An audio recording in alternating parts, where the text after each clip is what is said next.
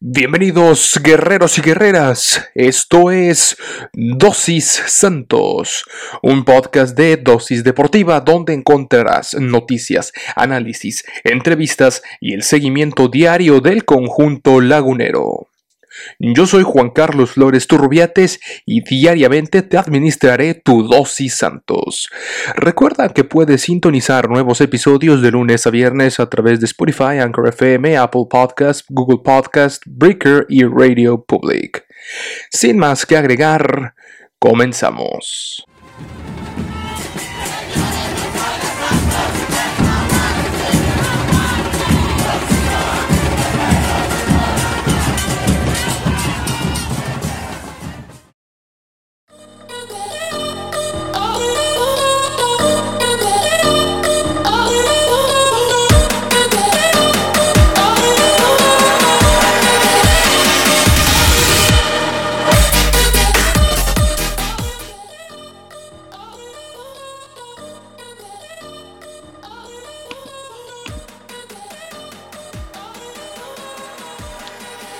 Hola, hola, guerreros y guerreras. Bienvenidos a un episodio más de Dosis Santos, por supuesto. Mi nombre ya lo sabe usted, Juan Carlos Flores Turrubiates. Eh, sígame en Instagram, la página de Dosis Santos, arroba Dosis Santos, en Twitter, arroba Dosis Santos también. Y en Twitter personal, ahí ya lo sabe, arroba Juan Carlos-FLT. Pues estamos contentos, muy contentos y muy emocionados porque Dios mío, 20 de mayo, eh, conocido entre la afición lagunera como el Día del Santos Laguna, se ha coronado tres veces campeón en esas fechas. Borghetti, Osvaldo y Jonathan Orozco han levantado eh, pues sus respectivos campeonatos en un eh, 20 de mayo es el día albiverde y como lo festejamos, lo cantamos y lo bailamos. Y para eso eh, invitamos en este programa, el pasado en la previa estuvimos hablando con eh, nuestro estimado Ricardo Romano. Hoy nos complace tener aquí en este espacio a Jürgen González, ya lo teníamos medio abandonado, ya, ya le habíamos cantado las golondrinas, no sé si te acordarás mi estimado Jürgen la, la, la vez pasada, que no sabíamos si iba a ser nuestro último episodio, no, pues no, seguimos más vivos que nunca, mi querido Jürgen, ¿y de qué manera? Sí, eh, bueno, modo guerrero activado y muy buenos días, muy buenas tardes, muy buenas noches en cualquier horario en el que nos estén escuchando. Sí, ya, ya cantábamos la, más bien ya casi nos despedíamos completamente. Yo estoy triste eh, y estoy viviendo mi duelo, eh, Juan Carlos, y a toda sí, la visión guerrera, porque pues sí. el América terminó, terminó yéndose de una manera digna, eso sí, pero como quiera las derrotas siempre van a ser tristes, no van a ser, eh, no van a ser bien recibidas. Sin embargo, bueno, ahora eh, toca, toca Santos, Santos que llega, a diferencia, por ejemplo, de Solari, hablando del América, que Solari yo desde mi punto de vista y yo en, mi espacio obviamente hablé más a detalle sobre eso. Creo que eh, Solari entró medio tibiezón, entró, eh, entró frío a la liguilla eh, y, y, pecó, pe más bien no pecó, más bien recibió la novatada, ¿no? De lo que es esta, de lo que es este sistema de juego como fútbol, como entrenador, porque como futbolista sí la vivió. Eh, bueno, ahora en el caso de Santos pues fue distinto, ¿no? Creo que ahora después de la, de la, de la victoria contra Rayados, esta victoria con Puebla, creo que se está viendo que este es un equipo eh, de Santos que entró como debía de entrar, como se deben entrar las liguillas, Juan Carlos. Sí, exactamente. Había dejado eh, algunas dudas el Santos, sobre todo al final de la temporada, que en los últimos cuatro duelos de temporada regular había, eh, pues tenía una marca negativa es la verdad, tenía una victoria, dos empates y una derrota, pero Dios mío, el repechaje le ayudó bastante. Cinco goles a cero se despacha al Querétaro, acaba completamente con, con ese equipo, el equipo del Pite Altamirano. También otro técnico novato en liguilla como técnico, no como jugador. Eh, posteriormente le hace también la novatada, por así si le podemos llamar de alguna manera, a los Rayados del Monterrey. Eh, le gana en la ida 2 por 1 hace lo que tiene que hacer en casa, en un duelo espectacular y en la vuelta. Eh, Dios mío de mi vida, eh, nos sacó más de un microinfarto y ya cuando las esperanzas parecían perdidas, parecía que el Vasco avanzaba a semifinales, llegó Ronnie Prieto, la cantera, señores, la cantera mató a la cartera y despacharon al conjunto dirigido por Javier Aguirre, que también jugó como jugó toda la temporada, muy timorato, como si dirigiera a un equipo de segunda división en España que está recién ascendido, como si peleara el descenso, a meter el gol y a rescatar el resultado. Y siendo un equipo de rayados con las figuras que tiene, no se puede dar el lujo de eso. Él es como el Real Madrid, es lo que tiene que entender el Vasco. Y bueno, el profe Almada simplemente aprovechó las circunstancias y aprovechó el gran momento que tiene prácticamente plantel completo. Por ahí en el partido de vuelta en, aquí, en el, aquí en el Gigante de Acero, aquí en Monterrey, de donde transmitimos eh, Dos y Santos, eh, pues se lastimó, se nos lastimó Otero, una pieza fundamental y no estuvo, eh, no estuvo en el partido, bueno, se lastimó en el TCM, perdóname, no estuvo para el juego eh, aquí en el Gigante Acero, pero pues parece que ni, ni, ni, ni que, que, no hizo falta porque Isijara y Omar Campos y, y, todos estos jóvenes eh, tienen un hambre porque es, o sea, ellos han estado en el equipo, en, en las filiales, pero eh, el profe Almada también sabe lo que es perder en cuartos, sabe lo que es perder en semifinales, y ahora está ya con un paso, está con un pie, creo yo, ya en la gran final, sería su primera final del profe Almada. Hay que recordar que en, en esta temporada 2000, eh, en el 2020, en el clausura 2020, o creo que fue la apertura, no me acuerdo, pero en 2020 este torneo que, tuvo que cancelarse por COVID, Santos Laguna estaba en primer lugar, Jürgen, ¿eh? ¿Quién sabe qué hubiera pasado si hubiéramos tenido liguilla y demás? Pero bueno, no importa. Eso después, eh, pues se fue eh, en cuartos y demás. Contra Rayados, precisamente contra un verdugo del Santos que fue los Rayados. Y, bueno, se, se, se, cantó la victoria. Al minuto, insisto, 91. Eh, no, lo cantamos, quedé afónico de cantar ese gol de, de, Ronaldo Prieto. Y bueno, ahora contra Puebla, en casa, con la afición. Ojo, ojo, Jürgen, algo que ha pasado, digo esto haciendo un paréntesis, eh, lo que pasó en Pachuca, ¿eh? con la afición, con, no con la afición, digo, la afición, si le dices adelante, ellos entran y apoyan con las autoridades con el club. Ojo, todavía no es momento de... O sea, debemos de, de respetar todos los protocolos, Jürgen. Y también creo que en Santos por ahí se les pasó las manos. Yo vi más de 12 mil. Insisto, todos bien portados, todos con cubrebocas, pero la sana distancia que es importante, yo no la vi tampoco en el TSM y hay que denunciar también esto, ¿eh? Eh, que no todo es estar eh, apoyando el club y demás, sobre todo cuando comprometes la integridad y la salud de tu, de tu afición. ¿eh? Ahí sí yo quiero recalcar eso. Bueno, cerrando este paréntesis, fue un partido redondo, gol tempranero. doblete del lado Aguirre que está encendidísimo. Está encendido y nada para. sí, no, adelante, adelante, te deseo el micrófono, me, me, emocioné de más. No, no, no, no te apures, es tu espacio, Juan Carlos, eres el guerrero. Eh, y fíjate, no, eh, eh, más para mencionar, hablamos de este doblete de, Eduardo Aguirre del Mudo y, anotó, fíjense, ya Santos rompe un récord en liguilla que fue el gol más rápido en liguillas, y eso fue por Eduardo Aguirre, es el gol más rápido en liguillas también. Y esto también ha empezado, por ejemplo, dentro de las noticias que se han dado últimamente, es, por ejemplo, hablamos del ormeñismo, ¿no? Que creo que en este espacio éramos éramos eh, totalmente eh, pro ormeñistas. Bueno, eh, a Ormeño, pues ni la selección de Perú ni la selección de, México, pues no Ahora sí que, como dicen vulgarmente, se quedó como el perro de las dos tortas, ¿no? Y no, y no, no va a terminar yendo a ninguna. Vamos a ver cómo le va a pesar eso o cómo le va a ayudar en el partido de vuelta ya en la ciudad de Los Ángeles.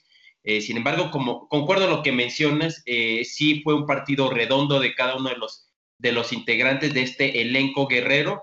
Y, y fíjate, también creo, no sé cómo lo veas tú, Juan Carlos, y, cómo lo vea la afición guerra, pero se están recuperando los, los Valdés, se están recuperando los Preciado, se están recuperando los Gorriarán, se están manteniendo los Cervantes, se están manteniendo los Doria, eh, los Torres, los Acevedo, eso es muy, muy bueno, es un buen indicativo, sobre todo para esta etapa del torneo, ¿no? Donde los necesitas tu equipo al máximo nivel.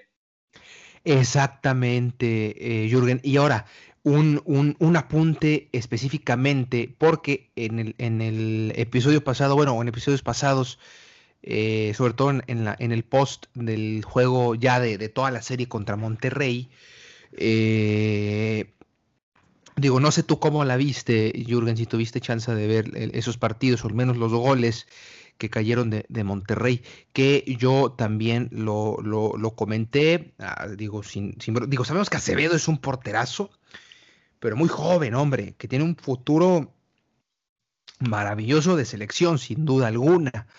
Eh, que le ha aprendido los mejores, pero le costó trabajo contra Rayados y los dos goles de Rayados no fue por lo que hizo Rayados, sino por los errores puntuales de Carlos Acevedo. En el partido de ida en el TSM, eh, es el gol, se da, eh, estaba lloviznando, si recordarán los amigos laguneros y, los, los, demás, eh, estaba lloviznando, sabemos que cuando llueve la pelota rebota de manera diferente, un disparo a larga distancia, no logra atajar bien y le deja al toro Jansen para que anote. Es el error puntual de Carlos Acevedo, pero el compañerismo y el ambiente que se vive en el vestidor y en el campo y el respaldo que le dan tanto técnico como jugadores lo levantaron y en el partido de vuelta hizo las cosas bien. Y en el partido de vuelta nuevamente también comete otro error muy puntual que es al tiro de esquina eh, llega el servicio a despeja o escupe con los puños como, como se le dice la pelota pero en lugar de escupirlo para la lateral que es lo que se recomienda eh, prácticamente le deja en la media luna, poquito antes, tres cuartas partes, ahí la pelota botando a Maximeza, que ya si no lo metía también Maximeza. Este, sin embargo, vimos a un Acevedo completamente distinto y que fue factor para que no cayera, Jürgen, el gol en el gol en contra en, en, Torreón en el partido contra Puebla. Esa doble atajada, Jürgen, es de grandes, de grandes las salidas que hacía, eh, tapándole a Tabó, a Ormeño, a cualquiera que llegaba, a Salazar, a cualquiera que llegaba o que trataba de llegar, hizo las cosas de manera espectacular. Tiros de larga distancia, cerca distancia, acortando el ángulo de disparo. Eh, y, te digo, se cerró la noche con esa doble atajada que yo dije, no, y aquí ya cayó el gol, pero no, no cayó el gol en ese partido. Creo que Acevedo también ya está, ya está en modo liguilla, como, como quien dice. Pasó el modo repechaje o play-in, pasó el modo, y ahora sí, después de la zarandeada que le dieron los rayados, ya está conectadísimo, ahora sí, en este modo, y creo que es un equipo el más completo, creo yo, después de, o junto con el Cruz Azul, que es un equipo completo, insisto, pero están los fantasmas y lo que hicieron en su llave, que, discúlpame Jürgen, yo vi el partido, me quedé dormido, me quedé dormido. Sí, y gran parte, fíjate, por ese partido que me hiciste con Cruz Azul, igual también lo vi y, y, gran parte por lo que dejó de hacer Cruz Azul, ¿no? Esperabas una postura más ofensiva por parte de, del equipo cementero. Y bueno, a diferencia, bueno, la verdad es que todavía eh, faltan 90 minutos, ¿no? No hay que confiarnos, eh, afición, eh, no, obviamente, pero bueno, yo creo que quien tiene las cosas más a su modo es Santos definitivamente, ¿no? En el, en el tema de Cruz Azul, pues todavía es una, es una moneda ahí al aire, también con Santos, pero bueno, al menos con Santos ya tienes ahí tres golecitos y que no te hicieron el gol de visitante, eso es importante, ¿no? Que eso, por ejemplo, terminó sacando al América, ¿no? En este caso que empata su marcador global, pero eh, le terminó pesando ese gol de, visitante, ¿no? Eso es algo que tiene muy bien eh, Santos. Y fíjate con respecto a, a, Acevedo, ¿no? Yo creo que es una buena señal del, del ambiente que mencionas, Juan Carlos, porque ya en ese partido sí lo vimos medio desconcentrado, lo vimos desconcentrado ante el equipo de Rayados, pero aquí vuelve a ser el Acevedo que ya nos tenía acostumbrado, ¿no? Y eso yo creo que es lo que tiene, eh, ha tenido en mente este Almada, ¿no? Que eh, darle esa confianza, y porque lo necesitas, necesitas que, tu arquero tenga la, la, mayor confianza en sí mismo posible para estos últimos juegos. Y muy probablemente para el juego que venga, que muy seguramente no es, no es 100% seguro, pero lo más probable es que termine siendo eh, si accedes a una posible final contra el equipo de Cruz Azul. Entonces sí necesitas en este caso que Acevedo esté en las mejores, en sus mejores reflejos. Ya lo bueno es que ya ah, por ahí en marzo el equipo lagunero le termina renovando hasta el 2025 con un goce de sueldo extra, eh, con un aumento, mejora, de su, eh, mejora salarial, lo cual es bueno porque también eh, por ahí ya empiezan a haber noticias de algunas novias que le empiezan a rondar a Acevedo, lo cual iba a ser, iba a ser lógico, iba a ser lógico y seguramente también con algunos de los, de los jugadores, eh, de los jugadores dentro de la cancha también. Pero bueno, eso ya es para otro tema seguramente de lo que vaya a venir con los jugadores. Ahorita el tema es liguilla, el tema es liguilla y el tema, eh, y lo, el tema de esto es que, insisto y repito, los jugadores de Santos están en, su, en buen momento, eh, grandes bordes por bandas. creo que ahorita en, lo que son la ida de las semifinales, el equipo más sólido ha sido Santos. En esta idea de semifinales, el más sólido ha sido Santos. Sin duda alguna, sin duda alguna. Y si te parece, mi estimado Julio, vamos a ver, repasamos las alineaciones de ambas escuadras en este eh, partido.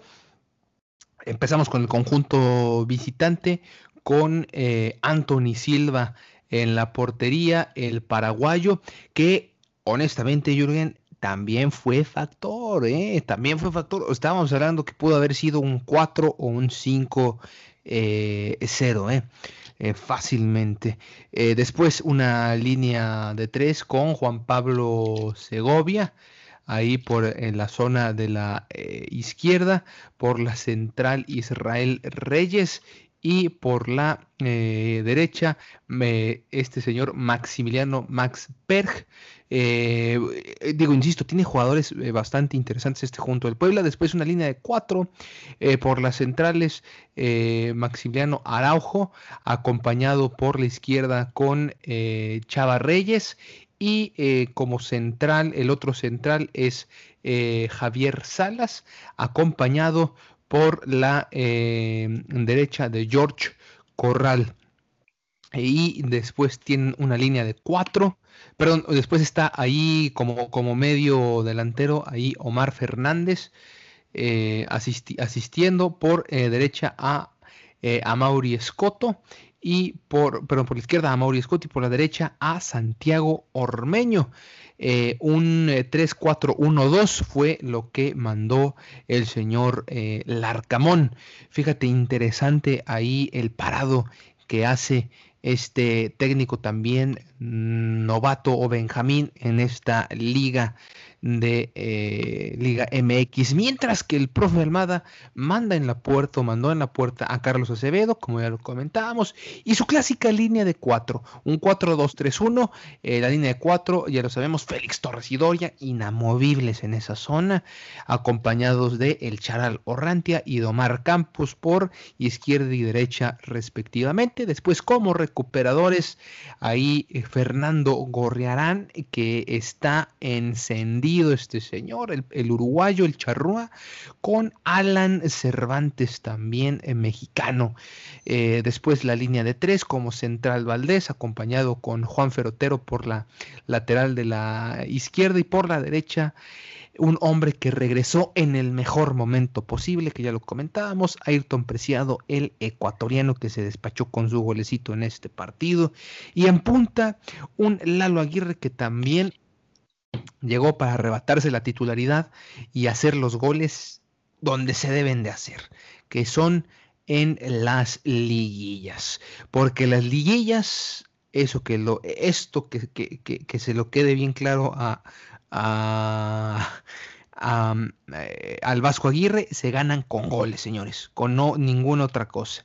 Y ahí está, señores. El Lalo, Aguirre, el Mudo Aguirre y Preciado fueron los hombres que hicieron los goles. Así el parado. Yo insisto en que, para ser sinceros, si era para que la metiera por lo menos un gol eh, Puebla, porque los 90 minutos, mi estimado Jürgen, y bien lo dijo en conferencia eh, el profe Almada, un equipo rebelde, y un equipo con hambre también, también de gol. En todo momento no se cansaron de, llegar a la línea de fondo, a meter servicios, a tratar de, consolidar el gol de visitante, que hubiera cambiado completamente esta historia, pero no, no, no fue así. ¿eh?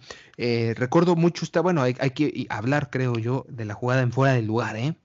Muy bien marcada que se revisó en el, en el bar y que también ahí le pegó. Fueron creo que dos momentos duros psicológicos que atravesó el conjunto de Puebla, pero que aún así creo que lo superó. El gol de vestidor definitivamente al minuto uno, Dios mío de mi vida. Y eh, creo que esta jugada, porque justamente después de esta jugada, este gol anulado, es cuando cae al minuto 27 el, el 2-0 para Santos.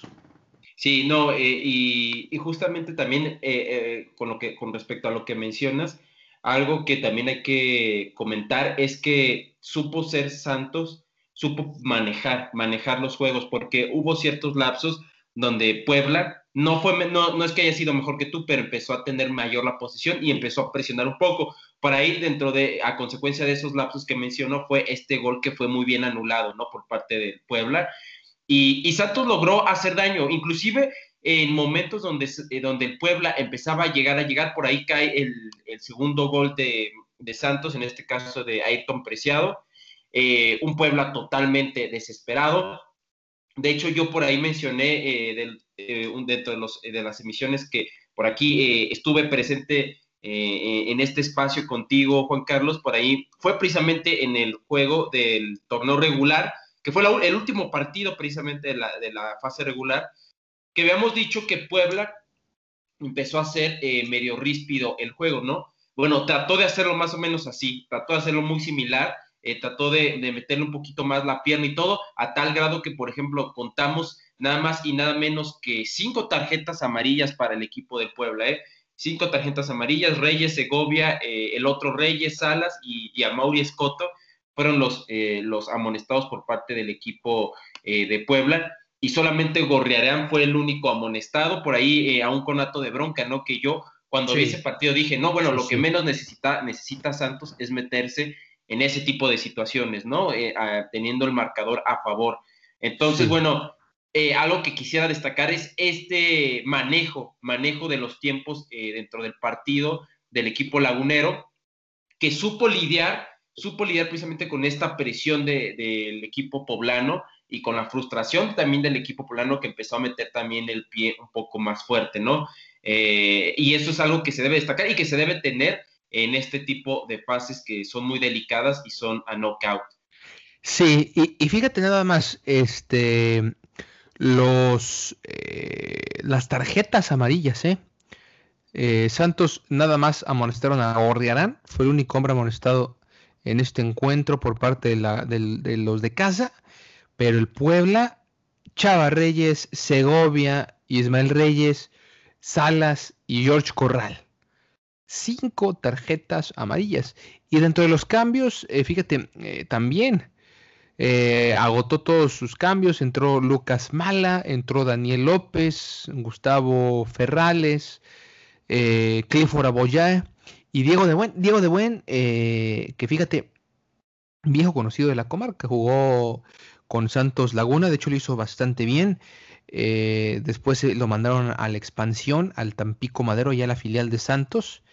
Eh, fue campeón con Tampico Madero y eso, ese gran torneo, porque fue el goleador también, creo yo, de, goleador de la liga de expansión le, le, hizo su regreso a la primera división. Mucha gente lo quería en Santos y bueno, terminó, lo terminaron cediendo a, Puebla, pero bueno, vemos los cambios de Santos. Entró Ronaldo Prieto, entró Ronnie Prieto, entró, entró el Piquiña Ibarwen, Isijara, Geraldino y Santi Muñoz.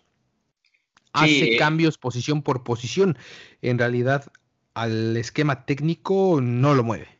No, no, no lo mueve y fueron cambios que, que tampoco afectaron en lo negativo al equipo, ¿no? Creo que terminaron siendo buenos cambios y eso también eh, anótenlo ahí a la listita de las cosas que está haciendo bien Santos en esta liguilla, ¿no?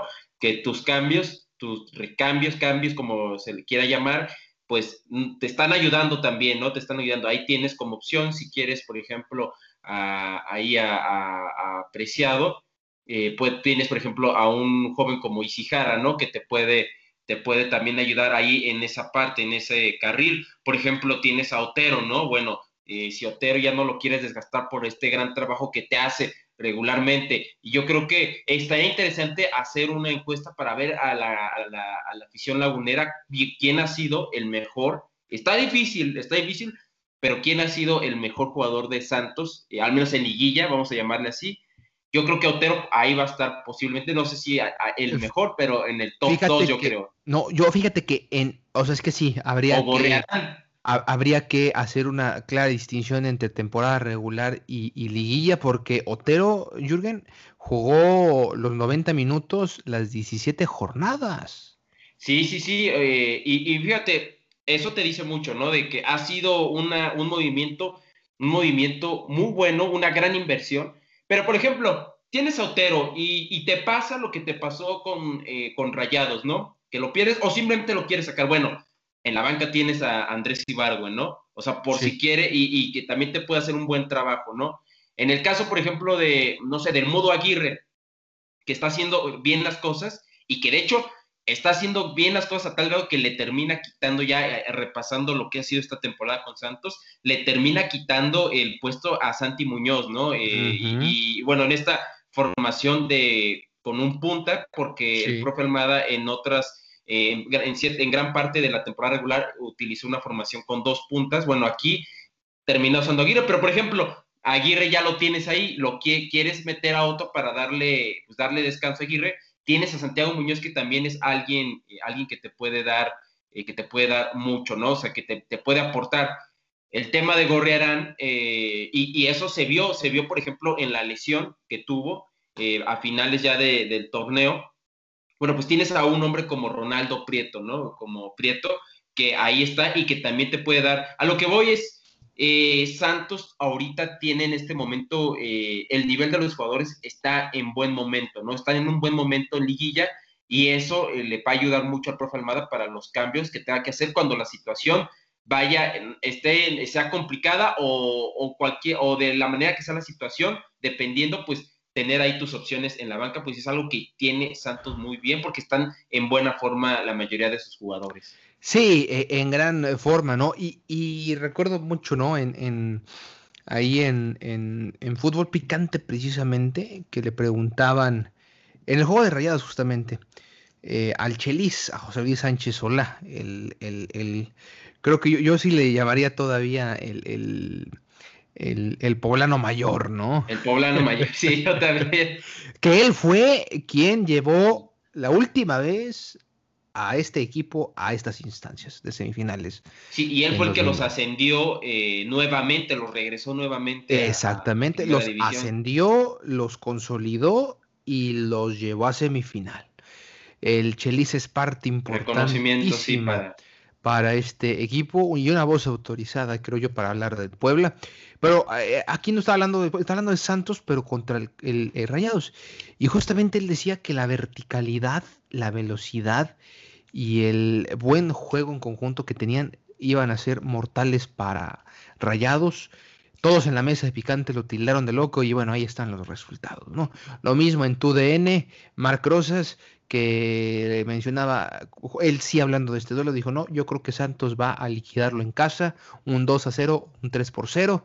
También lo tildaron de, de locos varios en la mesa de análisis. y pues tuvo voz de profeta, decían que había hablado con la camiseta, pero, pero no, no lo creo, digo, si bien le tiene un cariño especial a, Santos, también lo tiene al Cruz Azul, justamente el gran Marc Rosas, ¿no? El hombre de la barba, lo recordaremos, por supuesto. Y, bueno, si te parece, Jürgen, repasamos un poquito las estadísticas ya de, de los números que nos dejó este partido. Eh, remates, insisto, muy parejos, hubo muchos remates de todos eh, tipo, 19 para Santos, 17 para Puebla, al arco, 5 para Puebla, 6 para Santos, de esos 6 entraron 3, bendito Dios. Posesión de la pelota, muy parejo, ¿eh? es lo que hablamos. El, marcador, o sea, uno, uno no ve el partido, ve el marcador y cree que estuvo de un solo lado, pero no. La posesión fue casi un empate. 51 para Santos por 49 de el Puebla. En cantidad de pases también muy parejos, 295 para la casa, 287 para los visitantes. Precisión de los pases también muy parejos, 71% para la franja, 73 eh, para los albiverdes. En faltas, ahí sí ya está más dispareja la cosa. Parte de la desesperación del conjunto eh, poblano, ¿no? 16 faltas que hicieron la visita por 9 eh, de los de casa. Tarjetas amarillas, ya lo, ya lo decíamos, una de Santos, 5 de Puebla. Otros rojas, no, no hubo rojas. Dos posiciones adelantadas del Puebla, una en la que ya comentábamos que había sido un, un gol y bueno, una para Santos Laguna y tiros de esquina, balones parados, 8 para el Santos, 5 para el eh, Puebla. Definitivamente, Jürgen, la mejor serie hasta el momento de semifinales. Eso que no, a, nadie, a nadie le queda duda de eso.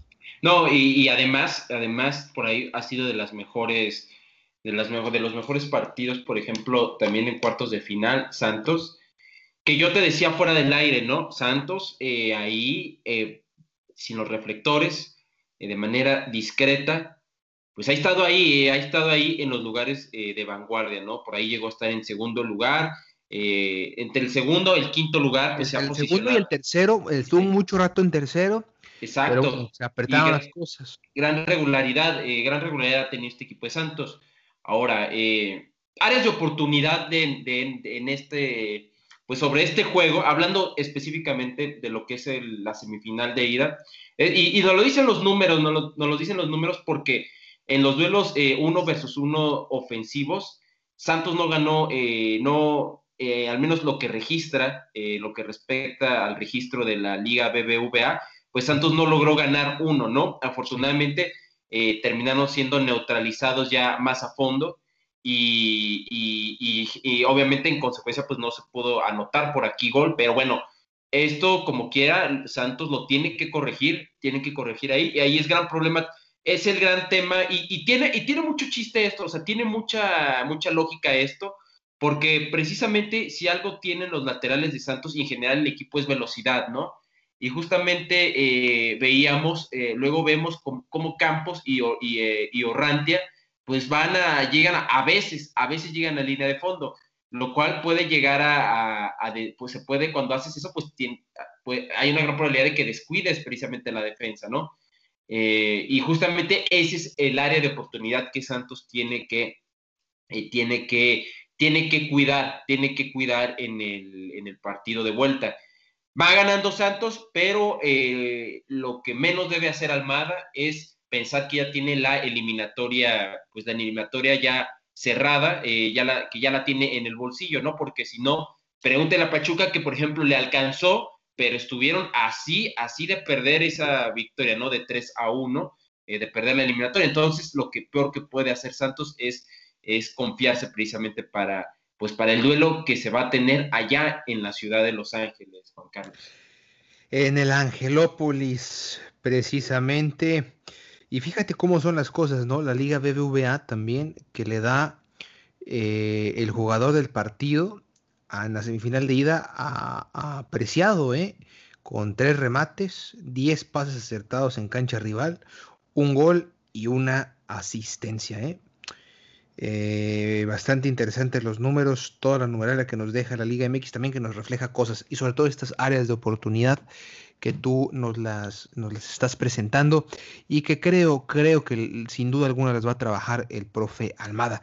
Ahora, Jürgen, eh, ya casi para finalizar, ¿qué nos espera justamente allá en el Angelópolis, ¿no? Ya con gente en las tribunas, ya el Arcamón en, su casa, eh, y sobre todo que sin duda alguna no, no va a querer quedarse así con las manos vacías. ¿Qué es lo que podemos esperar para este, para este partido? Eh, definitivamente vamos a ver a un Puebla distinto, obviamente más volcado hacia adelante. Eh, Puebla tiene con qué, Puebla tiene con qué, tiene gran, gran aparato ofensivo, para poder hacer daño. Y lo que, y lo que, y lo peor que puede hacer Santos es, eh, es tratar de cuidar este resultado, ¿no? Es lo peor que podría hacer. Eh, Puebla va en búsqueda de tres goles, ¿no? Entonces, como la ventaja, la ventaja precisamente de, de no haber recibido gol de visitante es que se la complicaría demasiado Santos si anota un golecito allá. Entonces, esa es una de las tiradas que, debe, eh, los objetivos que puede tener Santos allá en el Angelópolis, tratar de anotar un gol, tratar de ser vertical, pero cuidar mucho, también ser, tratar de ser lo más equilibrado que se pueda en, eh, la defensa, ¿no? Porque seguramente Puebla ahí te va a estar eh, mordiendo y gente, tienes gente como Aiton Preciado, tienes gente como Juan Perney Otero, tienes gente, por ejemplo, como Valdés o como el Mudo Aguirre, que te pueden aprovechar muy bien esos espacios que Puebla seguramente te puede dejar.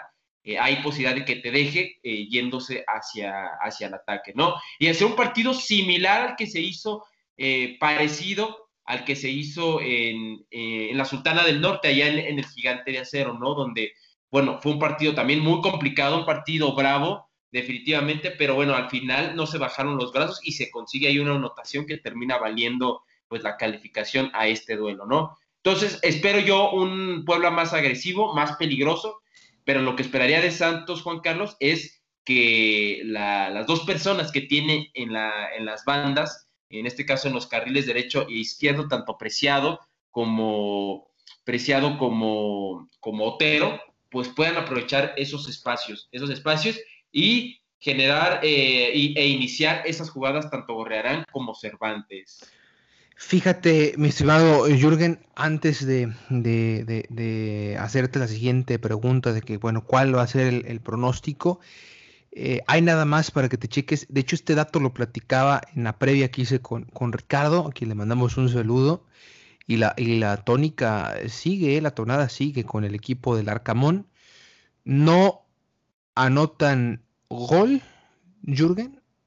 Se les acabó el gol al Puebla en la jornada 15 contra el San Luis. Ganaron 4 por 1 el 17 de abril.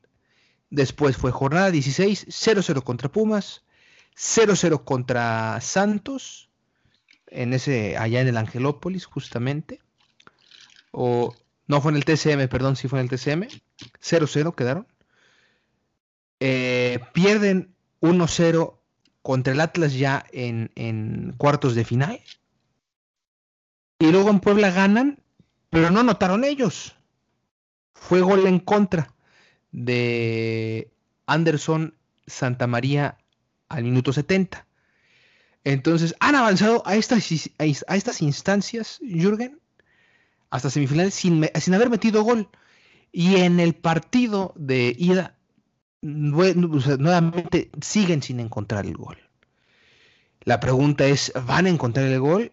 y cuántos goles van a encontrar. Porque como tú lo mencionas, Santos anotando un gol obliga al Puebla a meter cinco.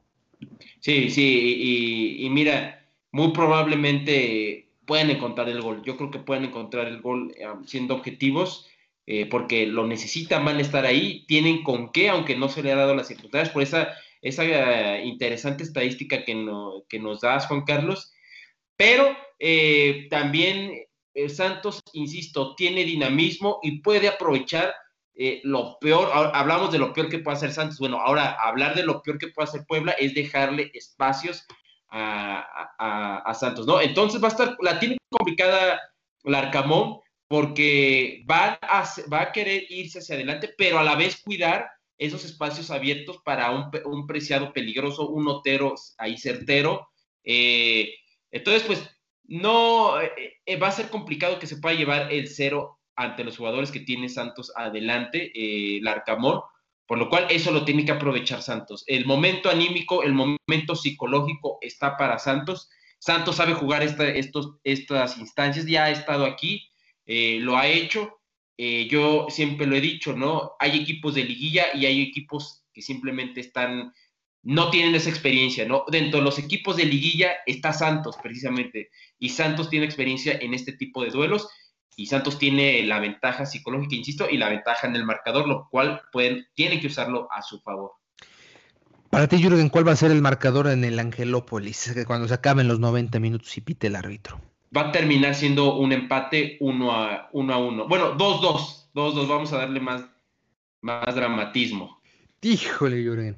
Estamos en las mismas, cara. Yo te iba a decir, este, no va a ser como, como contra Rayados, no, va a ser un partido dinámico. Sí, más abierto. Duro, duro. Y sí, yo también creo que va a ser un 2 a 2.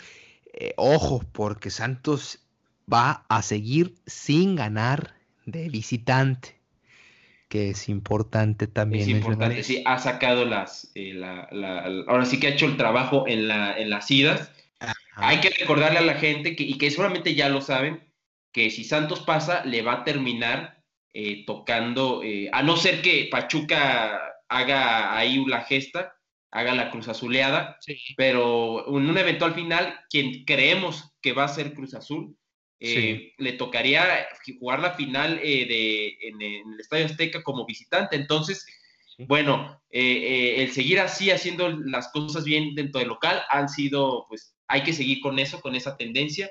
Y ahora nada más tratar de resistir y anotar, ¿eh? Anotar, porque no, no es la tarea, la tarea no es tan difícil. Tiene que, con que anote unos santos para que le haga la vida imposible al Club Puebla. Entonces, pues bueno, yo me voy con 2 a 2 y insisto, va a ser un partido abierto.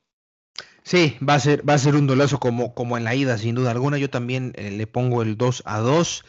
Eh, y sí, digo, creo que la, lógica nos dice que, que, el Cruz Azul estará en la final aunque las cruces azuleadas pues dicen cualquier cosa, eso, no sabemos en qué momento van a llegar, pero llegarán eh, en cualquier momento, pero ya lo hablaremos en su momento de eso. yo también creo que va a ser un 2 a 2, mi estimado eh, Jürgen, y hay que trabajar eso. Y creo que, fíjate, si Santos puede ser campeón, eh, creo que es de esta manera, cerrando de visitante, porque en casa es tremendo y se aprende a, ganar y a eh, al rival tratar de evitar que se haga el gol como con Pueblo y demás en, una hipotética final, igual que terminen a lo mejor un 2-0 por así decirlo, es mucho más fácil ya eh, el empatar y el evitar, porque, porque Santos tampoco es un equipo que pierda tan fácil fuera de casa. Casi todos los resultados eh, a lo largo de, del torneo de, visitante fueron empates. Fueron dos victorias, dos derrotas, perdón, y dos, dos, eh, dos derrotas muy circunstanciales contra el Atlas, precisamente fue una de ellas, contra Pumas también fue otra de ellas, en partidos en donde, insisto, Santos pues, no, no debió de haber perdido. Y, y, sí va a ser muy difícil ganarle a este equipo, mi estimado Jürgen. Comentarios finales antes de despedirnos. No, eh, pues que muchas gracias. Eh, yo creo que vamos a, antes de, despedirme completamente, y yo creo que también vamos a terminar viendo un partido importante, un partido eh, muy emocionante. Y creo que una vez más, una vez más, Santos va a llegar a una final, a otra final, en esto que ha sido una temporada, una etapa gloriosa, una etapa exitosa dentro de los torneos cortos para el equipo lagunero, ¿no? Que de ahí ha forjado su historia en, esto, ya en este, en este formato que ya tiene más de una década. Eh, y bueno, Juan Carlos, espero vernos nuevamente en la final. A ver, yo quiero, ahora sí que quiero ver, yo que insisto, quiero ver yo un Santos Cruz Azul. Y, también, ¿por qué no acompañar rumbo a las 7, como lo habíamos dicho, me acuerdo, en los inicios, cuando, cuando me invitaste por primera vez? Fíjate, ¿quién lo diría, no? Hablamos por primera vez en este, a principios de la temporada. Ahora estamos ya aquí a una, a una posible eventual final, cerca cada vez de la, de las siete, de la séptima. Obviamente falta camino por, por cuál recorrer, pero bueno, ojalá y veamos ahí a Santos. Muchísimas gracias, Juan Carlos, por este espacio. Yo contento como siempre. Y un gran saludo, un cordial saludo a toda la afición lagunera, tanto internacionales como nacionales. Por supuesto que sí. Eh, Jürgen, eh, pues no, digo, no nos despedimos, nos vamos a ver para la final. Vamos a ver, claro, claro, ahí, nos escuchamos. pues sin duda, eso sí, eh, de una vez se los, se los, se los escribimos aquí. ya por último, ya lo sabes, ¿dónde podemos contactarte? Claro que sí, me pueden contactar en YSport, YSport 51 en, en Instagram, YSport 51 eh, o Y Sport 51 en Instagram, eh, en Twitter como Y Sport, Y Sport, o mi Twitter también eh, personal como Jurgen GP, ahí me pueden escribir. Por cierto, aprovecho rápidamente para decirles que vamos a tener una invitada en Y Sport, ahí un live, vamos a tener un live en, Instagram con una periodista, una periodista del deporte, periodista deportiva, eh, y vamos a platicar sobre la profesión precisamente y también nos va a platicar un poco sobre, porque le da mucha cobertura a lo que es el deporte femenil y obviamente, obviamente pues a nuestra liga femenina. Entonces, ahí a los interesados precisamente en lo que es esta bella profesión y seria profesión, pues eh, ahí eh, en Y Sport 51 y Y Sport 51 el lunes puede, a las 4 de la tarde pues pueden presenciar ese, esa charla que vamos a tener. En serio, en serio, eh, sigan a Jürgen, tienen las entrevistas, es una verdadera maravilla. Eh, mi estimado Jürgen, muchísimas gracias. Como te digo, eh, vamos a seguir oyendo sin duda alguna. Claro, definitivamente. rumbo a la séptima. Y bueno, ya lo saben, aquí estamos en Dosis Santos, arroba dosis.santos en Instagram, arroba dosis santos en Twitter. mi cuenta personal es arroba Juan Carlos-FLT. Yo les digo, guerreros y guerreras, muchísimas gracias hasta la próxima.